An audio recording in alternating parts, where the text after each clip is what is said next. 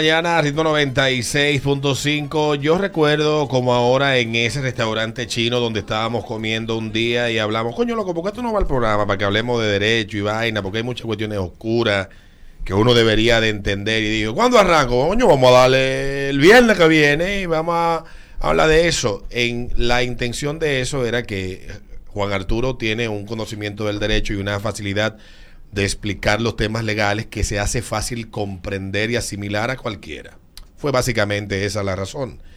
Y entendiendo yo que los dominicanos, todos, eh, todos, me Todos. incluyo porque yo tampoco entiendo mucho de derecho, tenemos esa inopia, esa, eh, esa, ese desconocimiento tan profundo de nuestro intrincado sistema legal en República Dominicana. A veces las cosas elementales hay que conocerlas. Y ha sido siempre esa la intención de esto aquí.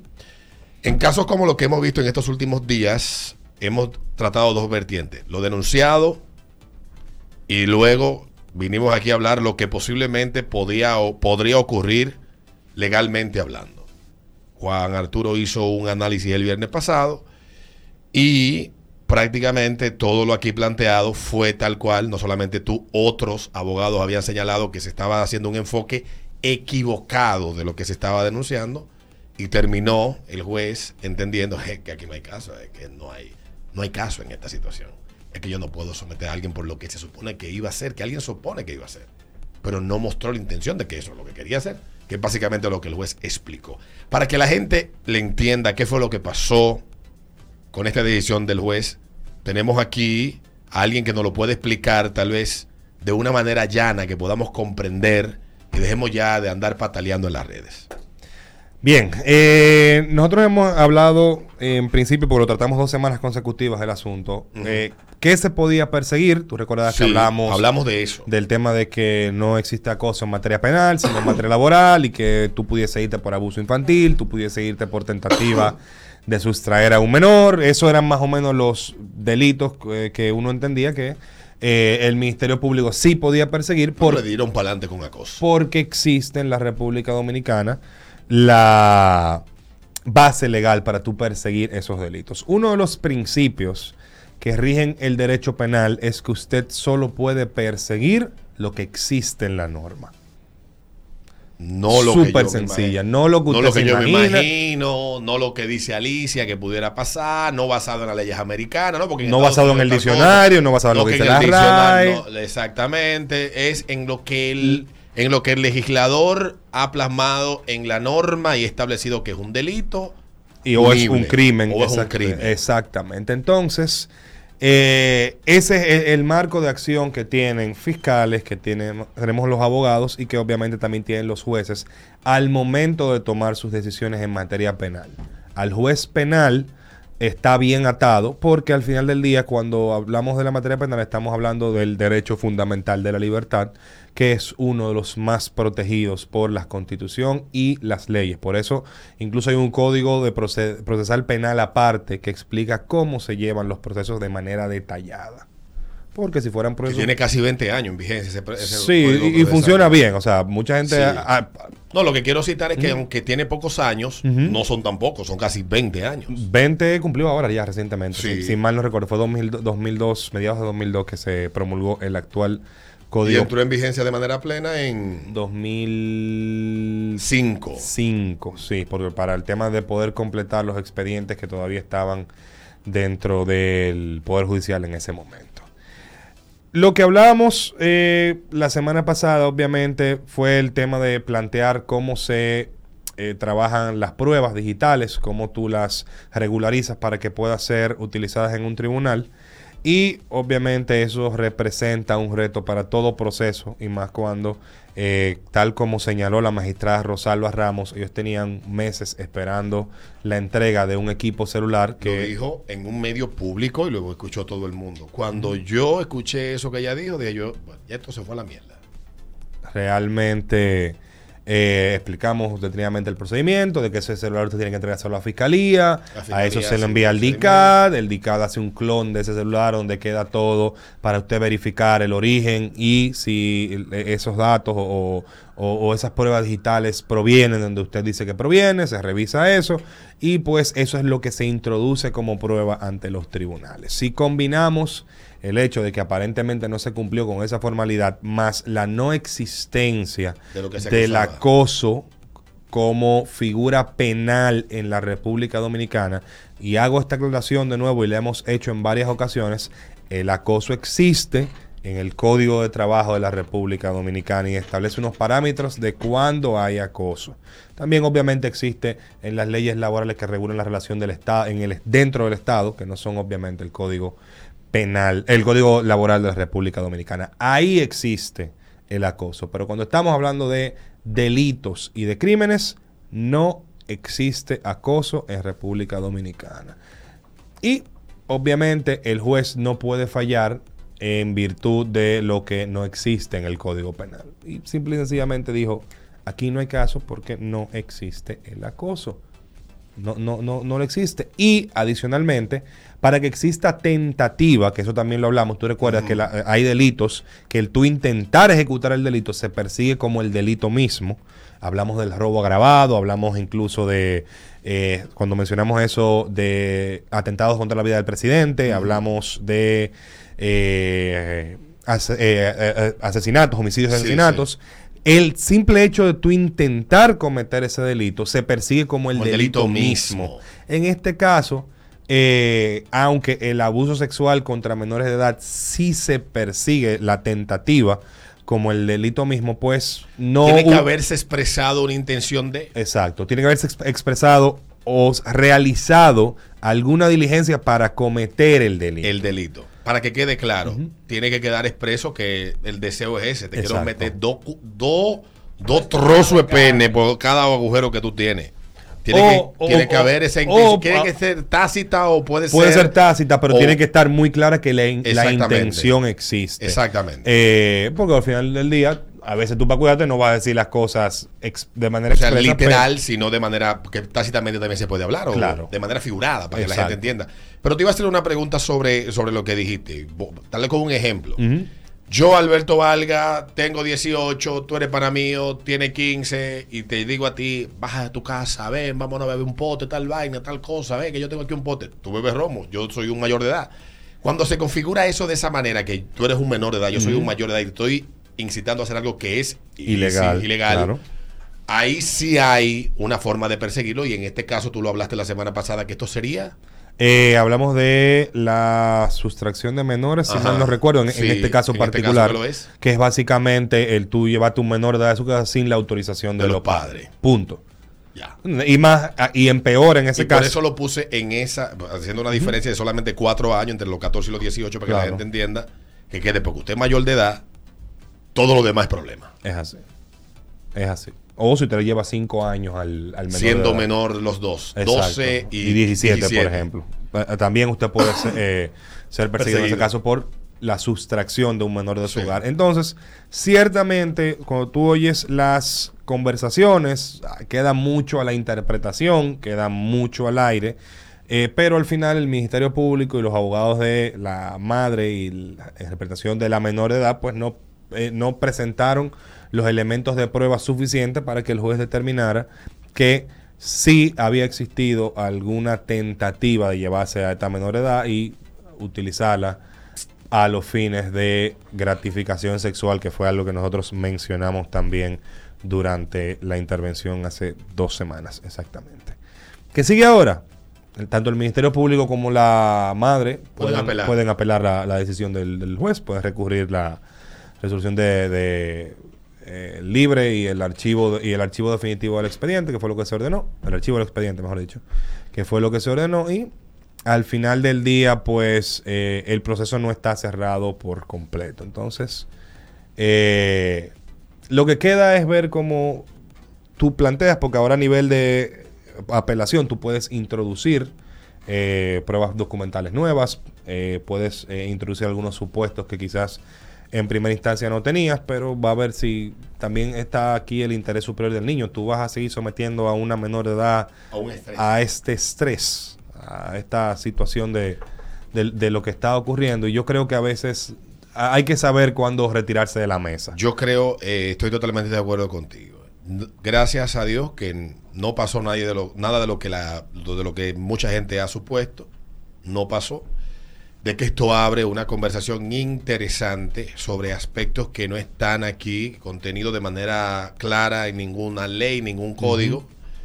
Eh, se da la oportunidad también para que uno pueda resaltar que lo dijimos la, la primera ocasión y, lo, y lo reiteramos el viernes pasado, la importancia del tipo de crianza que usted le da a sus hijos y cómo usted establece la comunicación con sus hijos frente a estos temas que pueden darse y que muchas veces los padres, tal vez porque se van a la lalandia, se olvidan los padres de que ellos fueron niños, de cómo se comportaban y las cosas que le rodeaban, los peligros que les rodeaban y todas las amenazas que les rodeaban. Pasa muchas veces que los padres se olvidan de eso. No sé si es que a los padres cuando tienen hijos le da amnesia. Sí, porque el que al final del día el cerebro le cambia. El cerebro, el cerebro le cambia. y no lo digo como una crítica, sino que lo estoy diciendo como una observación, porque no estoy criticando el hecho de, porque un padre que tiene que criar hijos, trabajar, mantener una casa, tiene muchas cosas de que ocuparse y a veces ocupándose de una descuida otra. Y yo entiendo eso, lo que quiero es pura y simplemente llamar la atención con este asunto. Mira, ciertamente es un tema delicado y, y es difícil tú, yo le decía a César Arturo que desde el principio aquí hablamos siempre de lo mismo. De un supuesto acoso, una supuesta tal cosa, porque eso es lo que era. Claro, ningún tribunal había tomado ningún tribunal había tomado ninguna decisión. Y al final, volvemos a repetir lo que dijimos la semana pasada, y la gente entiende que cuando uno dice esto, uno está asumiendo postura de defensa. No, no es defendiendo a Andrés porque es Andrés o a Juan porque Juan, a Jan Alain porque Jan Alain, defendiendo una garantía que le asiste a todo el mundo, que es, sin importar de lo que se le acuse y cómo se plantee en un medio determinado, lo que, de lo que se está señalando, denunciando o acusando, hay una garantía que está establecida a nivel constitucional, que es que a usted se le presume inocente de lo que se le acusa. Hasta que y quien tiene la responsabilidad sobre sus hombros de establecer su responsabilidad, valga la redundancia, de lo que se le acusa, es la justicia. Y la justicia cuenta con herramientas, e instrumentos que son los que permiten llegar a esa responsabilidad. Y están las leyes, están las normas para eso. No es lo que diga Alberto, no es lo que diga Eduardo, no es lo que diga Adriana, es lo que se prueba en la justicia. eso es algo que siempre hemos dicho. Al final del día los hechos son unos, pero la realidad jurídica es otra. En los tribunales lo que cuenta es lo que tú puedes probar. Y sobre eso que tú mencionabas también de que no es defensa. Oye, nosotros tratamos el caso Rochi de la, Rochi de, la, misma, manera y hablamos fuera del aire y tuvimos opiniones encontradas, tú y yo, y tuvimos diferendo, pero cuando tocamos el tema, lo hicimos desde la misma perspectiva, entendiendo que independientemente de lo que creamos subjetivamente, hay un sujeto de derecho, ambos lo son, la menor y la madre que denuncia, y el individuo que es denunciado, que, también es sujeto de derecho, porque su presunción de inocencia es un derecho que él tiene. Le asiste, claro, es así. Que le asiste. Mira, hay una, si hay una cosa que yo quiero llamar la atención de las, a las personas que nos eh, escuchan, este es el tipo de caso que muchos políticos usan como bala de cañón para empujar agendas y gente que representa intereses de políticos. Entonces, ya pasó con Rochi, lo vi desde que se dio el libre de este muchacho, ah, que el código penal, que no se aprueba, volvemos a la discusión, que si las tres causales, que si no las tres causales. Señores, yo le voy a decir... El código no está detenido por las tres causales. olvídense de eso. El código está detenido por cuestiones meramente políticas. Y no solamente ese, el Código Civil también. Van a encontrar 20.000 excusas, son 26 años desde que se empezó a discutir a la fecha del 96 al 2022 son 26 años. Y créanme ustedes que eso no es porque una chamaquita de 13 años que representa apenas el 0.001% de las mujeres que recurren al aborto como herramienta, digamos en esas circunstancias de que un tío, un primo, el abuelo, el hermano abusó de ella, es ínfimo el número frente a la cantidad de personas que recurrirían al aborto. Ese ni siquiera es el tema.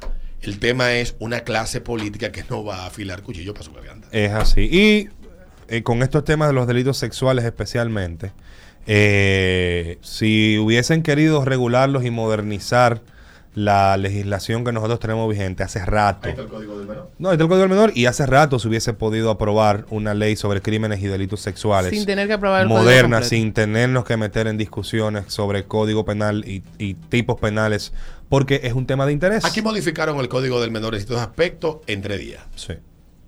Y cambiaron un aspecto del Código Civil para el supuesto matrimonio infantil que en República Dominicana no existe. Y lo explicamos aquí, que son manipulaciones mediáticas a las que se prestan eh, legisladores que no van con una agenda legislativa que represente intereses de República Dominicana, sino que van a representar organizaciones como la ONU, no sé qué vaina, el grupo de Puebla y vaina, y llevan su agenda y la traen ahí y la imponen con una narrativa. No permitamos que nuestras niñas pierdan su inocencia casándose.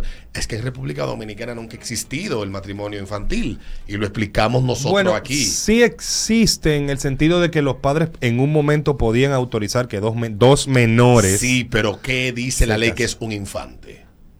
todo lo que, se- lo que no tenga 18 años. No, No, la ley es clara. El infante es hasta los 12, años. Bueno, sí. Lo es clara la ley, el Claro. código. No, no, porque estamos hablando de lo mismo. Estamos No, hablando sí, claro. del lenguaje jurídico versus lo que dice el diccionario. Claro. Entonces, ¿qué dice el código del menor? ¿A quién considera un infante? Claro, sí, todo el que, Todo el que tenga tenga 12, menos de 12, años. sí. ¿Qué considera un adolescente? A partir de dos años hacia arriba. 12 años arriba y es un menor de edad Claro, hasta los 18 años. de 0 hasta los 18 años. Entonces, ¿de qué estamos hablando? Matrimonio de menores, matrimonio infantil o matrimonio de adolescentes. Claro. ¿Cuál es el problema? El último. Sí. Entonces, yo, tú me preguntas, a mí, ¿tú estás de acuerdo? No, no, no, para nada. No, y lo que hablábamos en ese De hecho, yo momento. estoy en contra del matrimonio en todas sus formas. Y lo que hablábamos en ese momento, que la realidad es que la gente no va para casarse por- con papeles con un menor de edad. Se lo llevan de su casa, muchas veces con anuencia de los Saco padres. bolsa y listo. Claro. Y por ahí anda una muchachita con tres muchachos y no tiene 20 Más de años fondar que un hoyo se- un pozo séptico. Esa es la verdad. Yo no Entonces, lo yo que que conocí una atacar- muchacha de- con 20 años y cuatro muchachos. Pero lo que hay que atacar es el problema que no se resuelve con, con leyes. leyes. Eso también lo dijimos. Las leyes no resuelven los problemas de educación y culturales. Pero vuelvo al punto.